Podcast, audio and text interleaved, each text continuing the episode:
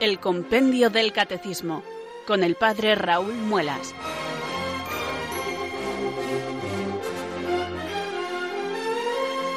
Muy buenas tardes, queridos oyentes de Radio María. Son las 4 o las 3 en Canarias. Aquí comienza una nueva edición del programa El Compendio del Catecismo de la Iglesia Católica. Reciban desde Talavera de la Reina un saludo muy cordial del Padre Raúl Muelas que un día más les habla desde estos micrófonos de Radio María, la radio de la Virgen, la fuerza de la esperanza. Sed todos bienvenidos.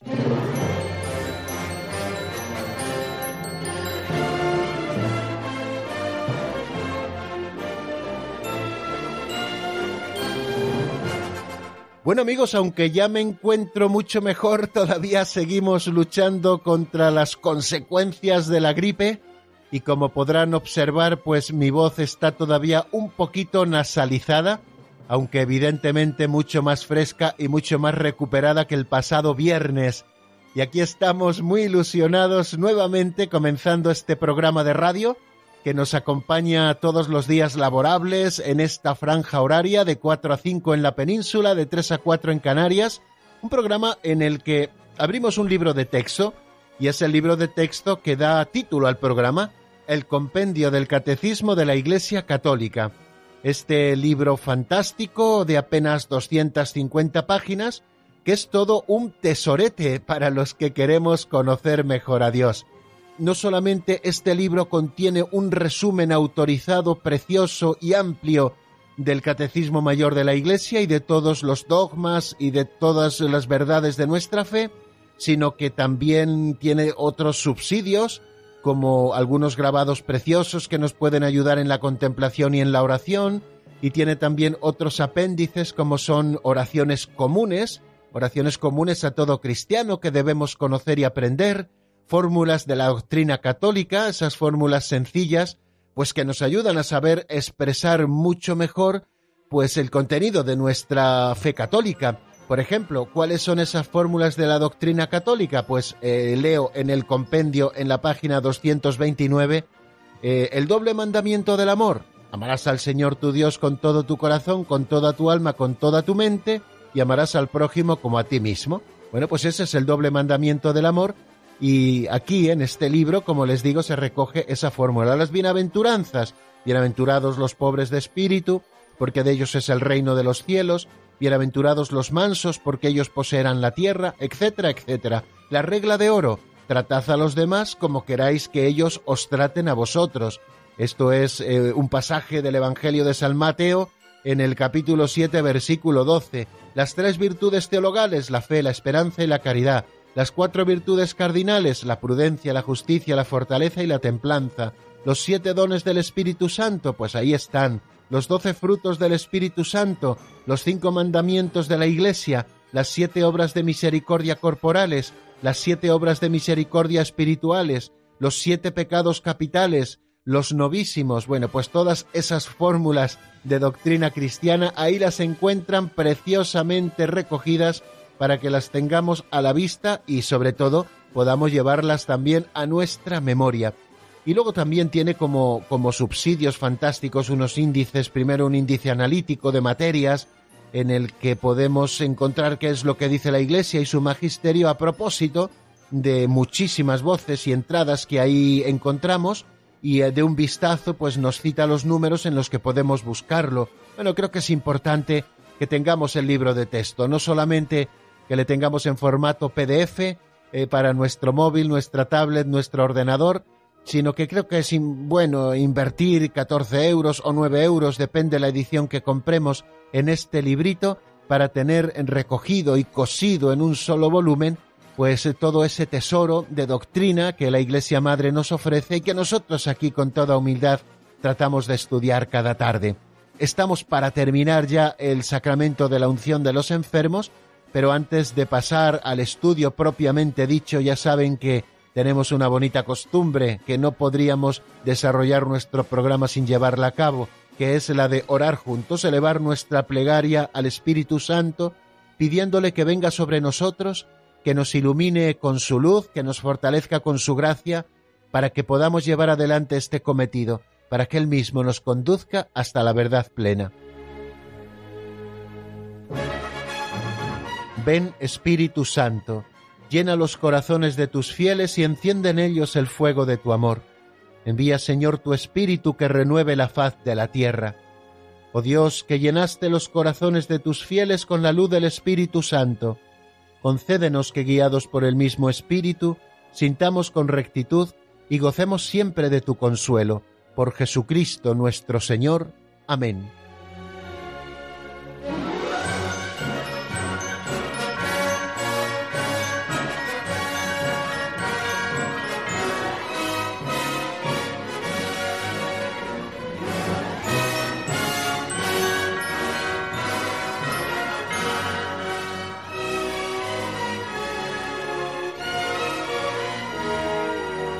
Mientras suena esta sintonía o estos golpes de nuestra sintonía, que les recuerdo que es una canción eh, sacada de la banda sonora de la película Exodus, bueno, pues mientras suenan estas ráfagas de nuestra sintonía, eh, pues yo aprovecho pues para recolocar un poquito las cosas sobre la mesa y tomar nuevamente en mis manos los materiales que vamos a utilizar he aprovechado para poner eh, al día la página en la que íbamos a continuar, porque yo no sé cómo le tenía abierto por una página que no era. Bueno, pues hoy vamos a continuar en la página 116, tanto el repaso de lo que vimos en nuestro último programa como el avance de doctrina, y con él terminaremos todo este capítulo que se dedica a los sacramentos de la curación y este epígrafe también evidentemente último ya saben que este capítulo segundo tiene dos epígrafes, uno que se dedica al sacramento de la penitencia, que es uno de los sacramentos de la curación, y el otro que se dedica al sacramento de la unción de los enfermos, que es el otro sacramento de la curación. Bueno, pues el compendio del catecismo le ha dedicado algo así como uno, dos, tres, cuatro, cinco, seis, siete y ocho números a este sacramento de los enfermos, el de la unción de los enfermos. No extrema unción, que la Iglesia no ha querido llamarlo así últimamente, sino unción de los enfermos, porque es un sacramento que no está vinculado a los que van a morir, sino que está vinculado al momento de la enfermedad o a la debilidad que puede traer consigo la vejez.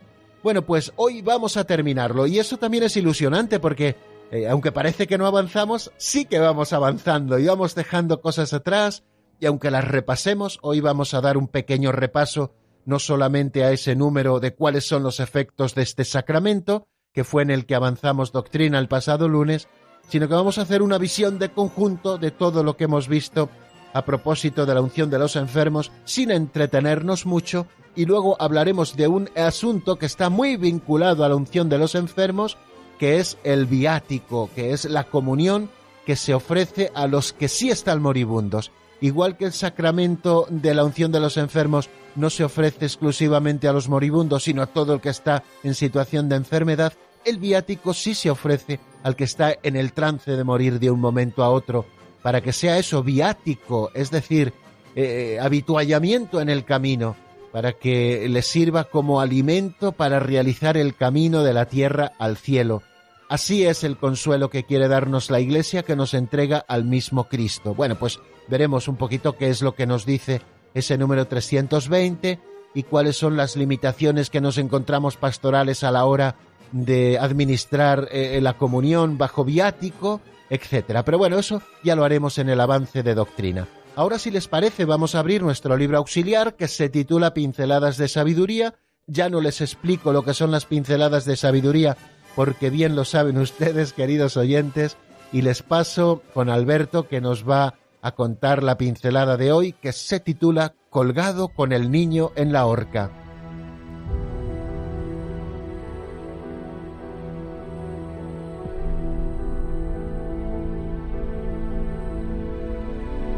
Colgado con el niño en la horca.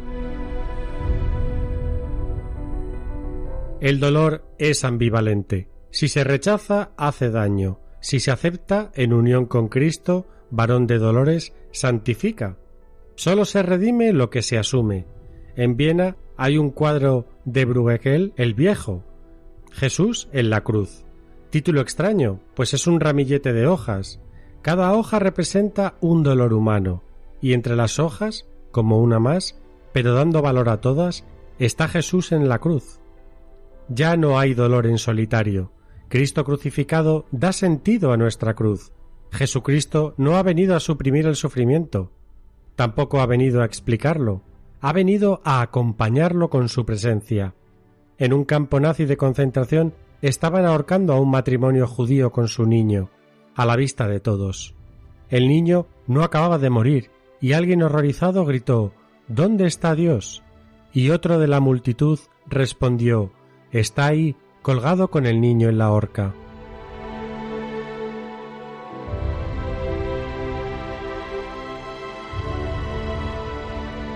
Escalofriante, queridos oyentes, eh, este testimonio con el que termina la pincelada que acabamos de escuchar de ese matrimonio con su hijo ajusticiados por los nazis en un campo de concentración, y cómo alguien se preguntó dónde está Dios, y cómo también otra persona anónima de ese gentío que estaba contemplando horrorizados aquel terrible espectáculo de cómo moría aquel matrimonio y su propio hijo siendo un niño, gritó, está ahí con el niño en la cruz.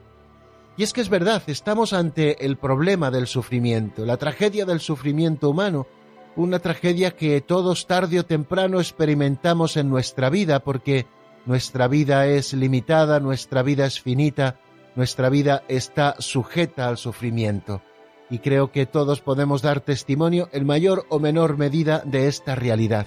Un sufrimiento que muchas veces aparece a modo de enfermedad, otras veces a modo de soledad, un sufrimiento que en ocasiones viene causado por la injusticia de los hombres, un sufrimiento en definitiva que es una cruz que nos aplasta, que nos hace sufrir, al que no le vemos sentido. Bueno, pues todo eso, queridos amigos, es el dolor. Pero ante el dolor, como ya eh, anunciábamos hace varios días, recuerden que estamos estudiando el sacramento de la unción de los enfermos y también el sentido del sufrimiento y de la enfermedad, tanto en el Antiguo Testamento como en el Nuevo Testamento, y cómo Jesús da un nuevo sentido al sufrimiento humano, pues decíamos que el dolor es ambivalente, como don Justo mismo nos apunta en esta pincelada. Hay algunos que frente al dolor lo rechazan, se rebelan, incluso todo esto les acaba amargando, quitando la esperanza y apartándose de Dios, contra el que a veces incluso acaban blasfemando. Y sin embargo, en otros el mismo dolor produce un efecto totalmente contrario, son capaces de asumir el dolor, de cargar con su cruz, de unirla a la cruz de Cristo, y esta limitación, este sufrimiento, este palpar los límites, incluso ver cercana la muerte, lejos de apartarles de Dios, les acerca a Él y muchos se han convertido también en el trance de la enfermedad, como un momento de purificación que nos acerca a Dios, que nos hace estar mucho más unidos a Él y que hace que nuestra vida sea mucho más fecunda tanto en bien para nosotros mismos como apostólicamente hablando. Y es que el dolor es ambivalente, podemos rechazarlo o podemos cargar con nuestra propia cruz, siguiendo el ejemplo de Jesucristo, que cargó sobre sí los pecados del mundo. Le vemos bajando al Jordán en el bautismo como el Cordero de Dios que quita el pecado del mundo, que carga sobre sí los sufrimientos de toda la humanidad, y que luego los lleva a la cruz y allí es clavado con ellos, dando un nuevo sentido al sufrimiento. Y esto creo que es importante que no lo olvidemos nunca. Jesucristo ha dado un nuevo sentido al sufrimiento. Y de este modo el cuadro del que nos hablaba don Justo de Jesús en la cruz, título extraño para un ramillete de hojas, alcanza todo su sentido, ¿no? En cada hoja está representado un dolor humano y entre las hojas como una más, pero dando valor a todas ellas, está Jesús en la cruz. Y luego viene una enseñanza preciosa que no debemos olvidar nunca, sobre todo cuando estamos sufriendo. Ya no hay dolor solitario, ya no tienes por qué cargar la cruz tú solo, tienes un cirineo, cirineo divino, que te ayuda a llevar la cruz. Y ese es Cristo Jesús nuestro Señor. Cristo Jesús que da sentido a nuestra cruz. Él no ha venido a suprimir el sufrimiento. Es más, a veces incluso en ese misterio decimos que aquellos que son sus predilectos les distingue con la enfermedad o con el sufrimiento, les da una cruz especial para que se unan, para que se parezcan más a Él. Ahí tienen el ejemplo de San Francisco de Asís, con ese sufrimiento grande que tuvo, con esos estigmas, ¿no? que le atormentaban, pero que le identificaban con Cristo, o el propio padre Pío de Pietrelcina, San Pío, San Pío de Pietrelcina. Bueno, pues también eh, el Señor hizo reproducir en sus manos, en su costado, en sus pies, esos estigmas que le identificaban eh, de una manera patente con su pasión. Bueno, pues a todo aquel al que el Señor le regala la cruz, de alguna manera también le regala esos estigmas. Es verdad que Jesucristo no ha venido a suprimir el sufrimiento, porque Jesucristo, Dios nuestro Señor, no es un tapa agujeros. Es verdad que nosotros, desde nuestro sufrimiento, le pedimos, y a veces el Señor, porque es su voluntad, también nos libera de nuestros sufrimientos, pero no ha venido a suprimir todo sufrimiento humano, y tampoco ha venido a explicarlo. El sufrimiento tiene difícil explicación, queridos amigos. Jesucristo ha venido a acompañar con su presencia a todo el que sufre. Y don Justo nos lo presentaba de una manera preciosa con esa terrible anécdota del campo de concentración. ¿Dónde está Dios? Y alguien entre la multitud respondió Está ahí, colgado con el niño en la horca. ¿Qué razón tenía aquella voz que supo señalar dónde estaba Dios, cargando el sufrimiento de aquella familia y especialmente de aquel niño siempre inocente?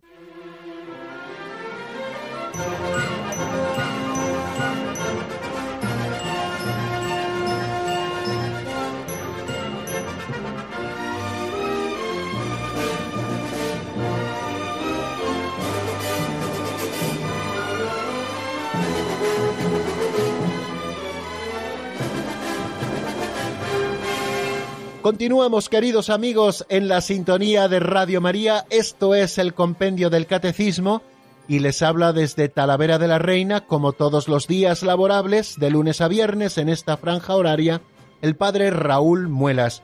Abrimos juntos el Compendio del Catecismo. Lo hacemos siempre con ilusión porque en él encontramos la verdad de nuestra fe y siempre aprendemos cosas nuevas.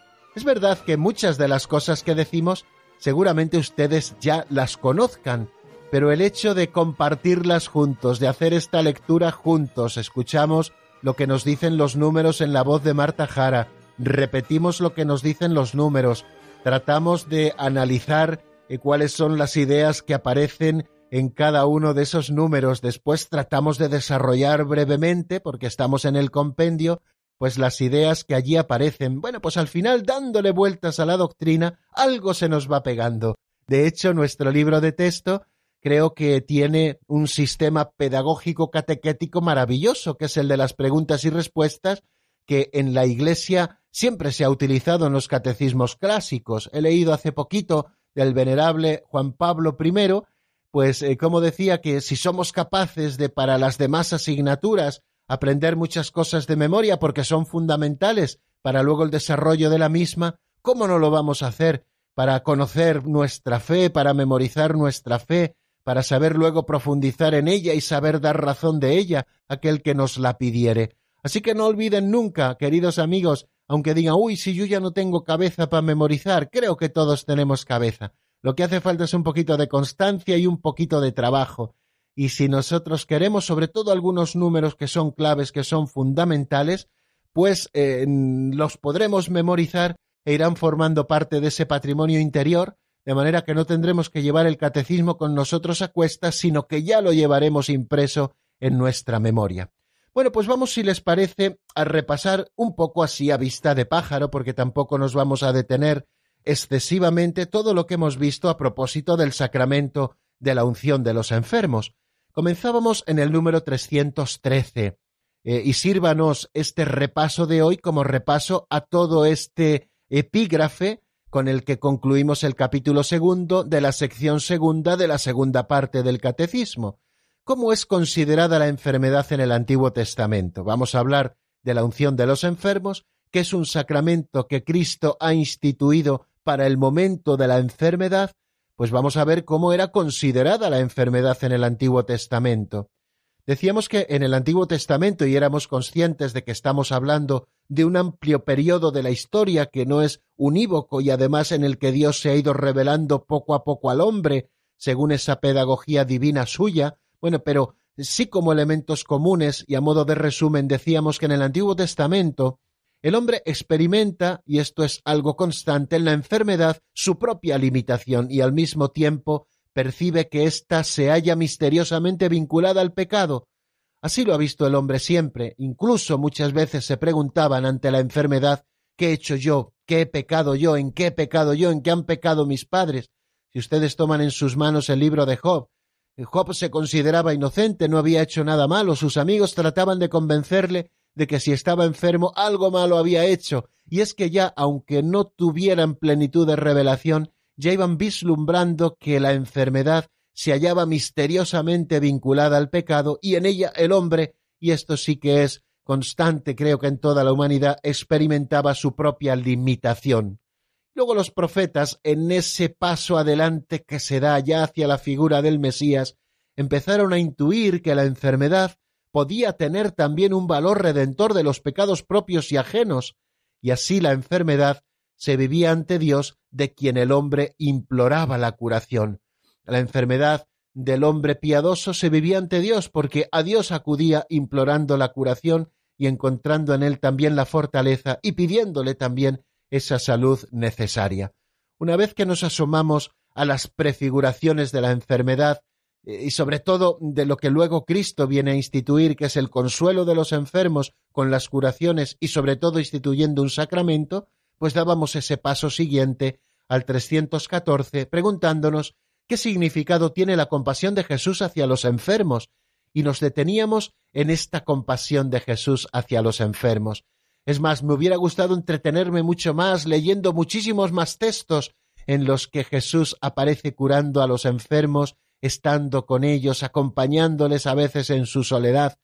Nos dice el número 314 que la compasión de Jesús hacia los enfermos y las numerosas curaciones realizadas por él son una clara señal de que con él había llegado el reino de Dios y por tanto la victoria sobre el pecado, el sufrimiento y la muerte. La compasión de Jesús hacia los enfermos y sus numerosas curaciones, claro que se explican por sí mismas, ¿no? Jesucristo miraba las masas y se compadecía de ellas porque andaban como ovejas sin pastor. ¿Cuánto más ante aquellos que estaban sufriendo, ante aquel padre que sufría porque su hijo era epiléptico, o ante aquel ciego que quería ver, o ante aquel ciego que le gritaba a la entrada de Jericó, Jesús, hijo de David, ten compasión de mí, o ante aquellos leprosos que se acercaron a Jesús con confianza pidiendo ser curados, cómo Jesús manifestaba su compasión, que ya en sí está volcando todo su corazón y mostrando su corazón eh, misericordioso y tierno, y cómo las curaciones que Jesús hizo a lo largo de su vida son un signo, una señal de que con él había llegado el reino de Dios y por tanto con el reino de Dios la victoria sobre el pecado, el sufrimiento y la muerte, que esos son con los que viene a acabar nuestro Señor Jesucristo. La enfermedad es consecuencia de todo esto, y Jesucristo, curando a veces los efectos de la limitación del pecado, del sufrimiento y de la muerte, nos está dando una clara señal de que con él ha llegado el reino de Dios, porque los signos mesiánicos consistían en esto, los ciegos ven, los sordos oyen, los cojos caminan, los leprosos son sanados y a los pobres se les predica el reino de Dios. También nos decía a propósito de la compasión de Cristo, que con su pasión y con su muerte Jesús da un nuevo sentido al sufrimiento, el cual, unido al suyo, puede convertirse en medio de purificación y de salvación para nosotros y para los demás. Jesucristo no solamente carga sobre sí el pecado del mundo de una manera simbólica, sino que lo hace también de una manera física y lo hace con su pasión y con su muerte. Y Jesús, al asumir la pasión y la muerte, algo que acompaña en el proceso de la enfermedad en tantas ocasiones, Jesús está santificando esa experiencia humana y dándole un nuevo sentido al sufrimiento. De manera que si nosotros unimos nuestro sufrimiento al suyo, podemos convertirnos en medio de purificación para nosotros mismos, porque la enfermedad nos purifica, y también el medio de salvación para nosotros y para los demás, porque estamos siendo corredentores con Cristo, he completo en mi carne lo que falta a la pasión de Cristo, como dice San Pablo. Luego eh, pasamos a estudiar después de Cristo cómo se comporta la Iglesia con los enfermos. Y nos dice que la Iglesia habiendo recibido del Señor el mandato de curar a los enfermos, se empeña en el cuidado de los que sufren, acompañándoles con oraciones de intercesión. Y tiene sobre todo un sacramento específico para los enfermos, instituido por Cristo mismo y atestiguado por Santiago. Así lo leemos en la carta de Santiago en el capítulo 5 versículos 14-15. ¿Está enfermo alguno de vosotros? Llame a los presbíteros de la iglesia que oren sobre él y le unjan con óleo en el nombre del Señor. Bueno, cuando nos habla de la iglesia, estuvimos desarrollando un par de ideas principalmente. En primer lugar, que la iglesia recibe un mandato del Señor de curar a los enfermos y de empeñarse en ese cuidado. Y la iglesia desde el principio lo hace así. Lo vemos hacer a los apóstoles. Pedro y Juan van al templo, se encuentran a un ciego y le devuelven en el nombre de Cristo, le devuelven la vista. Y aquel ciego, pues, eh, recobra su camino nuevamente con esa visión recién estrenada. Pero así lo hizo la iglesia primitiva, que en la antigua Roma, cuando había epidemias y todos huían, ellos se quedaban a cuidar a sus enfermos y muchos de ellos sanaban. La iglesia siempre ha mostrado compasión por aquellos predilectos del Señor, porque es una misión que el Señor les ha encomendado, ungir a los enfermos con aceite para que estos sanen. Y ya lo vemos eh, en esa misión de los doce, en esa primera misión que encontramos creo que en el capítulo sexto, a partir del versículo doce del Evangelio de San Marcos, cuando Jesús envía a los apóstoles de dos en dos y estos imponían las manos a los enfermos y quedaban curados, algo que luego el Señor reafirma después de su resurrección cuando vuelve a enviarlos por el mundo entero para predicar el Evangelio y también para curar a los enfermos. Y como el Espíritu Santo, también lo veíamos eh, estudiando a San Pablo, suscita como uno de los carismas en la Iglesia el carisma de la curación. O sea que, en primer lugar, la Iglesia se empeña en ser compasiva, en acompañar, en curar a los enfermos, se empeña en el cuidado de los que sufren y les acompaña también con sus oraciones de intercesión. Constantemente estamos rezando en la Santa Misa todos los días, siempre dedicamos alguna petición de la oración universal por nuestros enfermos, por aquellos que sufren, pero sobre todo nos dice que la Iglesia tiene un sacramento específico para los enfermos, uno de esos siete signos eh, sensibles instituidos por Cristo que nos comunican la gracia un signo específico, un sacramento específico para los enfermos, instituido por Cristo mismo como los demás sacramentos y atestiguado por Santiago, como les decía en su carta en el capítulo 5. O sea que existe en la Iglesia, y así lo define también Trento, un sacramento para la unción de los enfermos. ¿Quién puede recibir el sacramento de la unción de los enfermos? También nos detuvimos en este tema.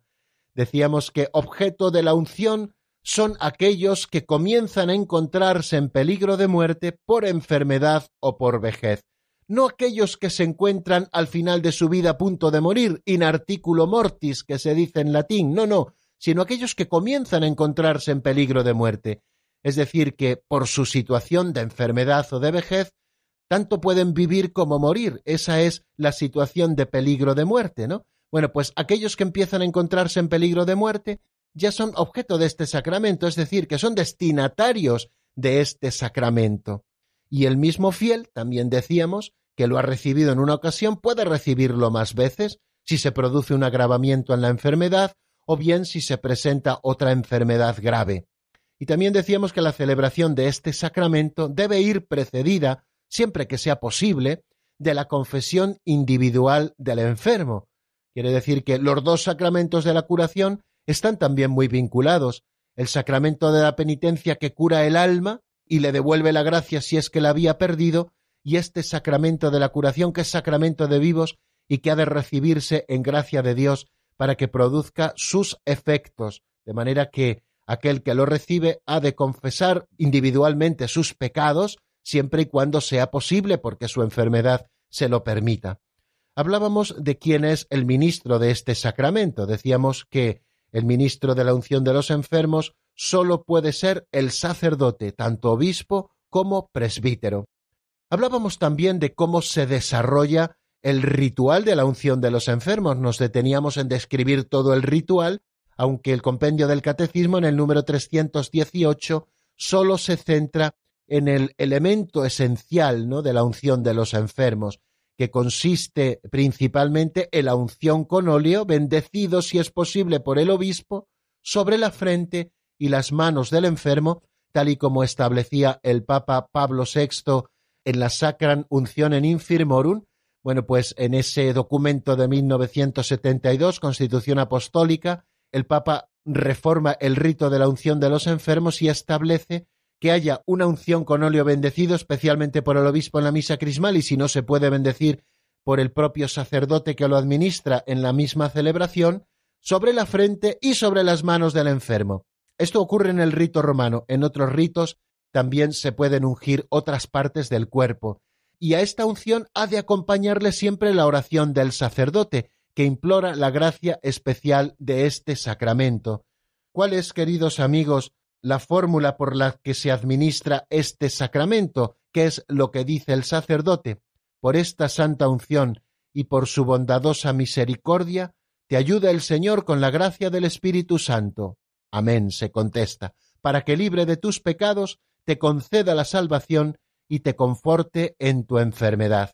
Y también se responde Amén. Bueno, pues ese es el rito esencial y hoy no vamos a detenernos en cuáles son los otros ritos que acompañan el acto penitencial, la lectura de la palabra de Dios, esas letanías que se hacen, esa acción de gracias que se hace también sobre el óleo ya bendecido y esas otras oraciones y la bendición final rezando previamente el Padre Nuestro. Bueno, pues ese es más o menos el rito, sin entrar en muchos más detalles. Y en el 319, que fue en el que avanzamos doctrina la pasada edición de nuestro programa, nos preguntábamos cuáles son los efectos del sacramento y el número 319, como ha acostumbrado hacer con los demás sacramentos que ya hemos estudiado, nos hace un listado sobre los efectos de este sacramento de la unción de los enfermos.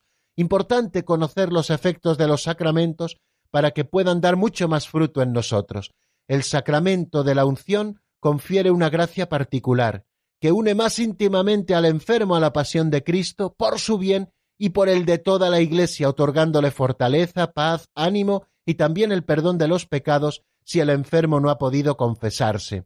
Además, este sacramento concede a veces, si Dios lo quiere, la recuperación de la salud física. En todo caso, esta unción prepara al enfermo para pasar a la casa del Padre. Por lo tanto, el sacramento de la unción confiere, como todos los sacramentos, no solamente un aumento de gracia, sino también una gracia particular, la gracia sacramental, que en este caso es una unión más íntima entre el enfermo y Cristo Jesús en su pasión. Une íntimamente al enfermo a la pasión de Cristo Jesús, de manera que esto repercute en bien del propio enfermo que se identifica con Cristo y le ofrece su vida como una oblación agradable en ese momento de la cruz y repercute también para toda la Iglesia. Toda la Iglesia es la que ora por la comunión de los santos por el enfermo, pero también el enfermo cuando recibe dignamente preparado este sacramento está ayudándole a toda la Iglesia. Esta gracia particular también otorga al enfermo fortaleza para saber llevar ese momento de debilidad, paz ante las tentaciones o ante la desesperación que pueda causar también la enfermedad o la debilidad humana a causa de los años, ánimo para seguir afrontando el día a día con ilusión, y también el perdón de los pecados si el enfermo no ha podido confesarse. Y luego eh, concluye con otros dos efectos de esta gracia particular de la unción de los enfermos.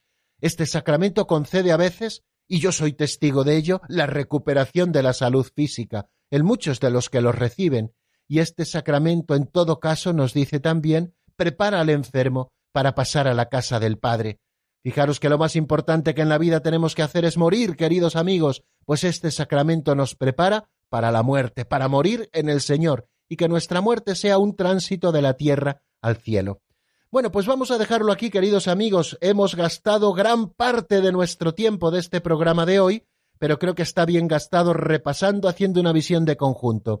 Vamos a escuchar ahora, si les parece, un tema de Saúl Nava titulado Gracias, mi Señor, está sacado del álbum Al Rey de Reyes y después volvemos para coronar este epígrafe explicando qué es eso del viático.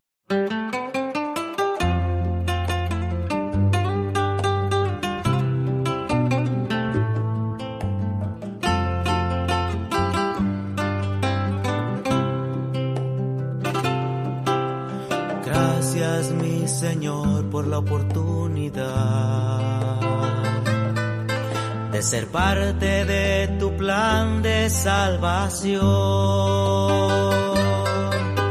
Gracias porque entre tantos he sido yo elegido para llevar tu mensaje.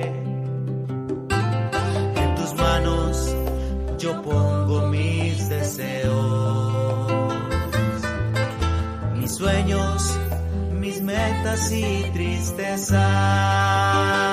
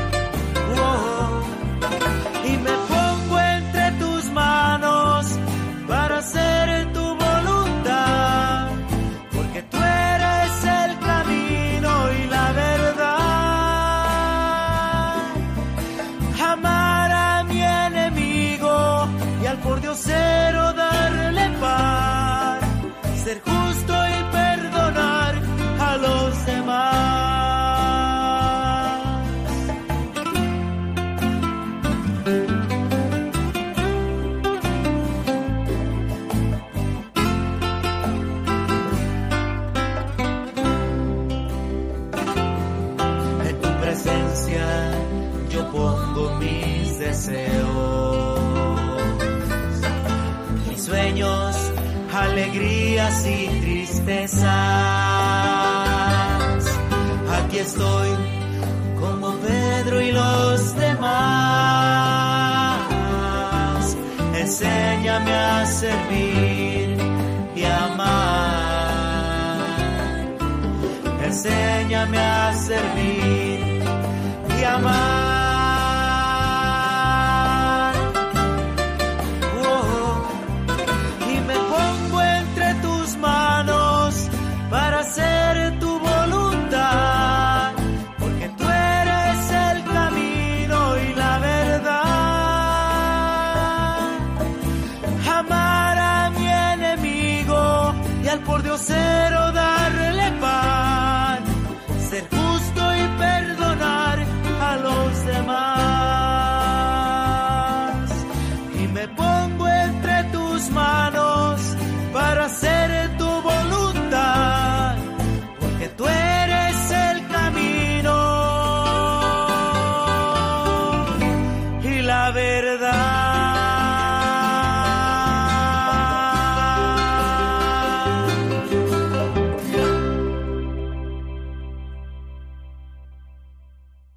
Están escuchando el Compendio del Catecismo con el Padre Raúl Muelas.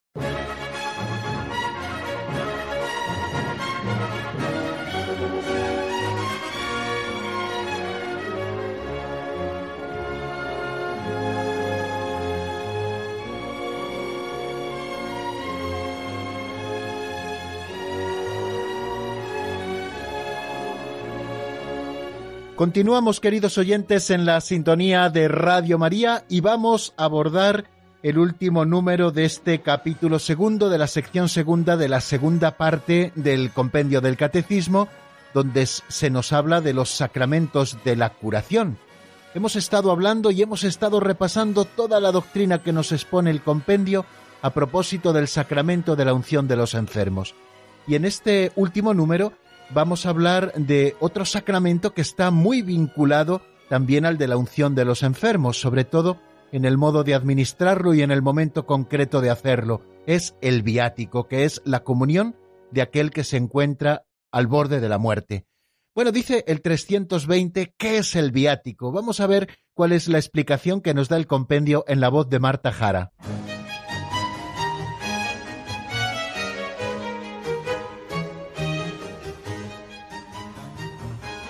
Número 320. ¿Qué es el viático? El viático es la Eucaristía recibida por quienes están por dejar esta vida terrena y se preparan para el paso a la vida eterna. Recibida en el momento del tránsito de este mundo al Padre, La comunión del cuerpo y de la sangre de Cristo muerto y resucitado es semilla de vida eterna y poder de resurrección.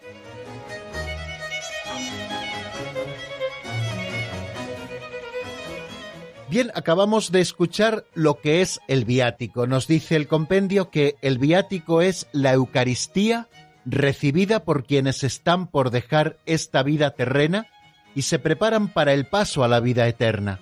Recibida en el momento del tránsito de este mundo al Padre, la comunión del cuerpo y de la sangre de Cristo muerto y resucitado es semilla de vida eterna y poder de resurrección. Bueno, esto es lo que nos dice el compendio del catecismo y en lo primero en lo que quiero hacer hincapié es que el viático es la Eucaristía, la comunión dada al enfermo, pero al enfermo que se encuentra en una situación de dejar esta vida terrena. Si decíamos a propósito de la unción de los enfermos que no se recibe in articulo mortis, sino aquellos que comienzan a estar en peligro de muerte por enfermedad o vejez, el viático se administra a aquellos que se encuentran para dejar este mundo, o sea, lo que conocemos técnicamente como inarticulo mortis, es decir, aquellos que están a punto de morir. Entonces, a los que van a dejar esta vida, la Iglesia Madre les ofrece, además de la unción de los enfermos, la Eucaristía como viático. La palabra viático significa alimento para el camino. Quiere decir que la Eucaristía recibida en este momento del paso hacia el Padre, la comunión del cuerpo y de la sangre de Cristo, tiene por tanto una significación y una importancia totalmente particulares. Es semilla de vida eterna y poder de resurrección, como hemos escuchado, según esas palabras que el Señor nos dijo en el Evangelio de San Juan en el capítulo 6, el que come mi carne y bebe mi sangre tiene vida eterna y yo lo resucitaré en el último día. Entonces, puesto que la Eucaristía es el sacramento de Cristo muerto y resucitado, la comunión es aquí el sacramento del paso de la muerte a la vida, el paso de este mundo al Padre. Y nos dice el Catecismo Mayor de la Iglesia que, así como los sacramentos del bautismo, de la confirmación y de la Eucaristía constituyen una unidad llamada los sacramentos de la iniciación cristiana, se puede decir que la penitencia, la santa unción y la Eucaristía, en cuanto viático, constituyen, cuando la vida cristiana toca su fin, esta vida terrena, los sacramentos que preparan para entrar en la patria o los sacramentos que cierran la peregrinación por este mundo. Bueno, pero nosotros vamos a hablar en este momento del viático, es esa comunión que se da justo antes de la muerte como ese alimento para el camino, ese alimento para pasar de la tierra al cielo, que se convierte para nosotros en semilla de vida eterna. Decíamos a propósito de la Eucaristía que es prenda de la gloria futura, por eso tiene una significación especial y un rito especial para administrar esta comunión justo antes de la muerte. Tenemos que saber diferenciar el viático de la comunión a los enfermos.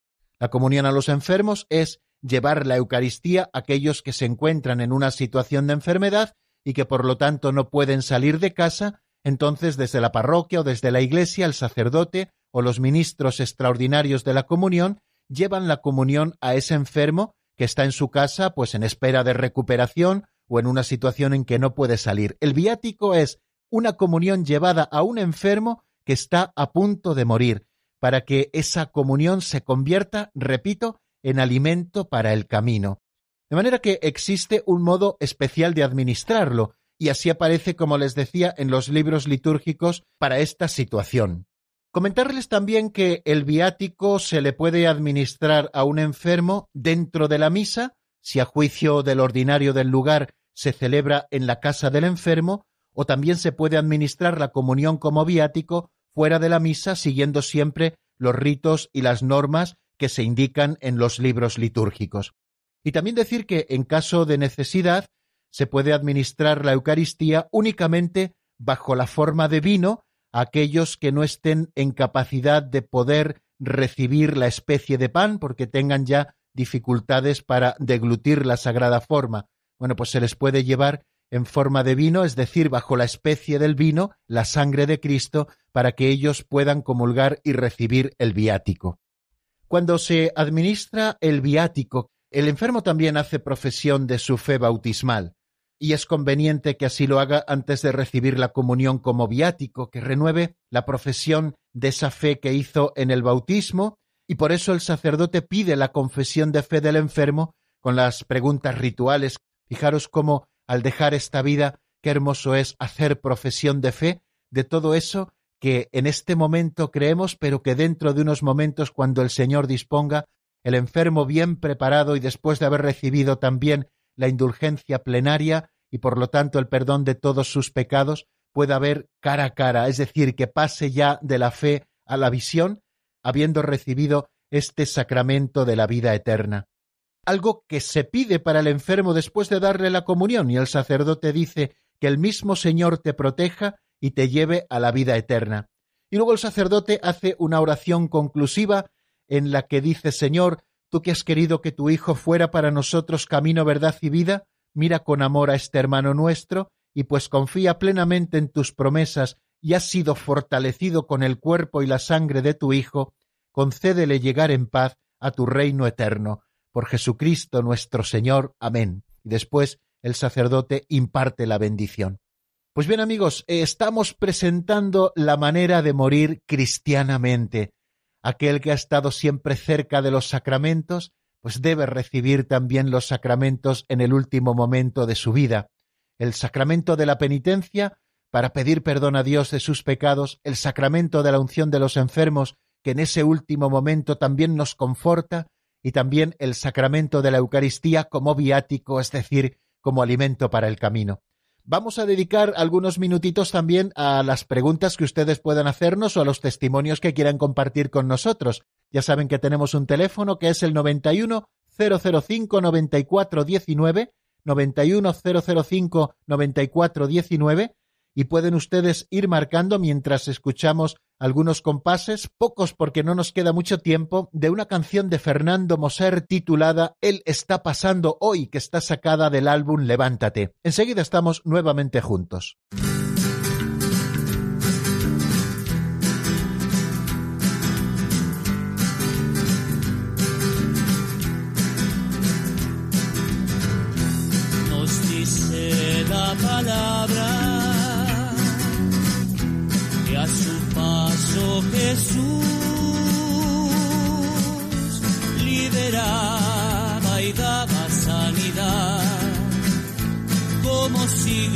De su amor.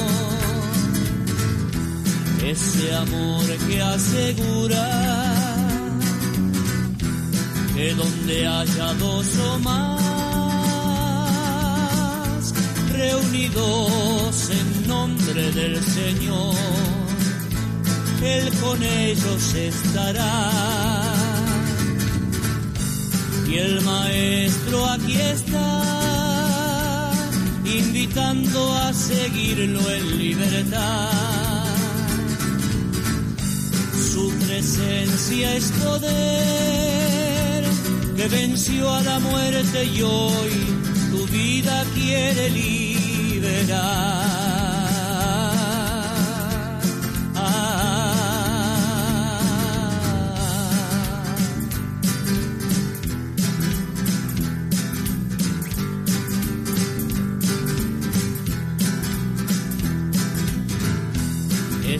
Misma palabra se sigue cumpliendo. Grita fuerte al Hijo de David. Están escuchando el Compendio del Catecismo con el Padre Raúl Muelas.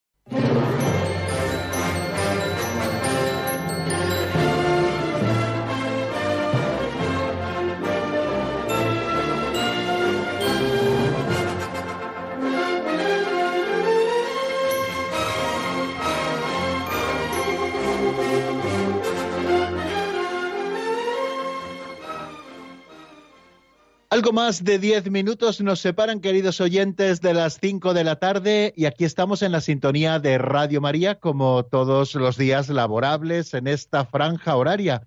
Y vamos a aprovechar este último ratito del programa para abrir nuestro teléfono de directo por si ustedes quieren intervenir El teléfono es el 910059419. Y damos paso a la primera llamada que nos llega desde Madrid. Nos espera Belén. Buenas tardes y bienvenida, amiga. Buenas tardes, padre. Me alegro que esté mejor.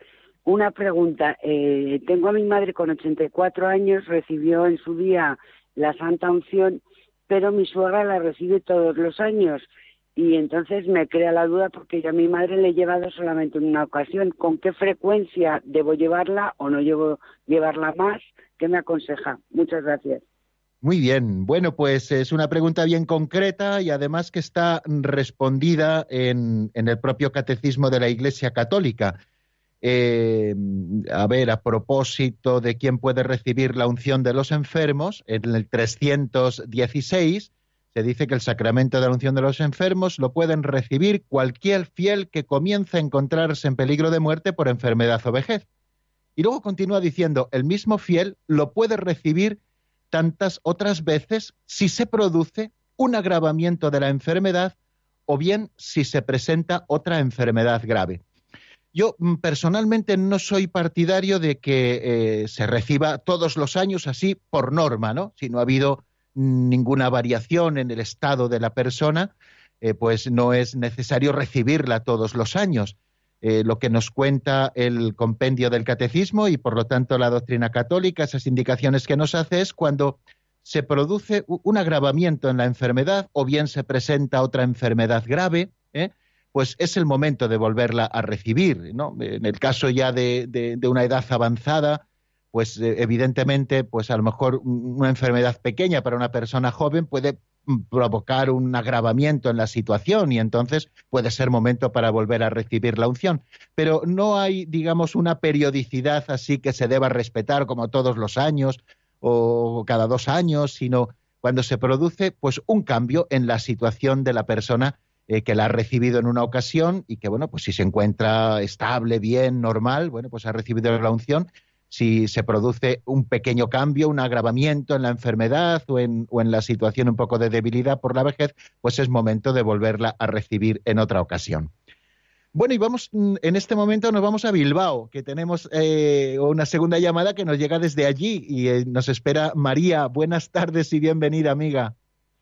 Buenas tardes, padre Raúl. Eh, le felicito por el programa que es lo más hermoso que escucho. Le escucho en todas porque en el Pozo de Sicar ya llevo, no sé si son 10 años o más, escuchándole por la noche. ¡Qué eh, bien! quería, quería decirle, padre, una pregunta. Bueno, yo de la unción de los enfermos me la he puesto porque muchas veces he estado a punto de como de marchar para el otro lado, pero el Señor me devuelve. Y, y qué le iba yo a decir, es que mi jefa hace poco ha fallecido y yo y no sé si podré, si podría hacerse algo porque yo le había hablado a ella sobre la unción de los enfermos, pero de esas cosas que no me no pues no se me pasaba por la mente que fuera se, fuera a írseme tan rápido, ¿no? Eh, entonces yo le hablaba que pues si podía traerle un sacerdote, porque aquí en Bilbao pues tengo muchos sacerdotes que han sido, son muy maravillosos. y, y ella pues no me dijo que pues sí que de pronto pues que ella llamaría no sé a cuál sacerdote a la cual pues no lo alcanzó a llamar, porque se, se, cayó y fue remitida aquí a, la, ahí a la Vicen de Begoña y, y, con una fatalidad que se murió. Y yo me he quedado muy preocupada y yo pues he estado rezando por ella, he pagado el responso, pero yo le pido al Señor a ver que el Señor me la haya perdonado y me la tenga en un buen lugar, pero no sé cómo. Bueno, pues eh, bien, cuando uno pues intenta poner los medios, a veces quizá ese poner los medios, eh, pues a veces pues ocurre esto, ¿no? Que, que, se precipitan los acontecimientos y la persona muere sin recibir el sacramento de la unción y también los otros sacramentos, ¿no? Que acompañan quizá estos últimos momentos de la vida. Eh, bueno, pues desgraciadamente no ha podido recibirlos y, y, eso ya no podemos volver atrás, ¿no? Si pudiéramos volver atrás, pues seguramente pues con más tiempo llamarían al sacerdote para que, para que bueno, pues esto que ha ocurrido no, no sucediese, ¿no? Pero en este caso, pues han sucedido así las cosas. ¿Qué es lo que nos queda? Pues mucho, en primer lugar, confiar en la misericordia de Dios, por supuesto, ¿no? Porque es la misericordia de Dios la que nos salva. Y estos que estamos explicando, que son los sacramentos, son los medios ordinarios para nuestra salvación. Pero si ella era una mujer buena y que también vivía en cierta manera preparada, era una mujer cercana a la iglesia, ha sido creyente toda su vida, ha ido recibiendo los sacramentos, bueno, pues aunque le haya faltado en el último momento este sacramento de la unción de los enfermos, bueno, pues hubiera sido mucho mejor recibirlo, por supuesto, pero si no ha podido ser, pues no ha podido ser.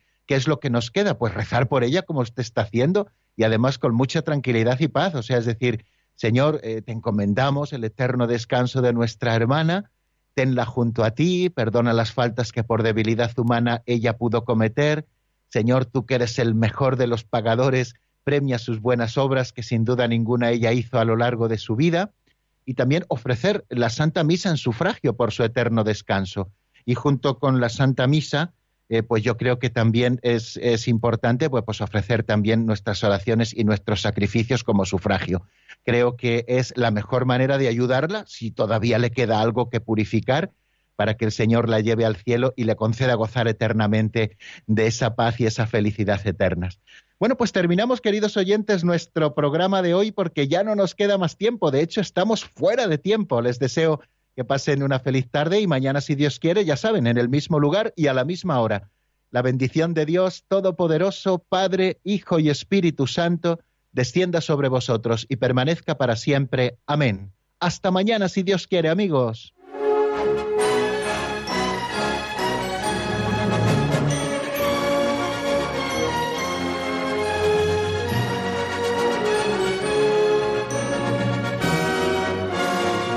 El Compendio del Catecismo con el Padre Raúl Muelas.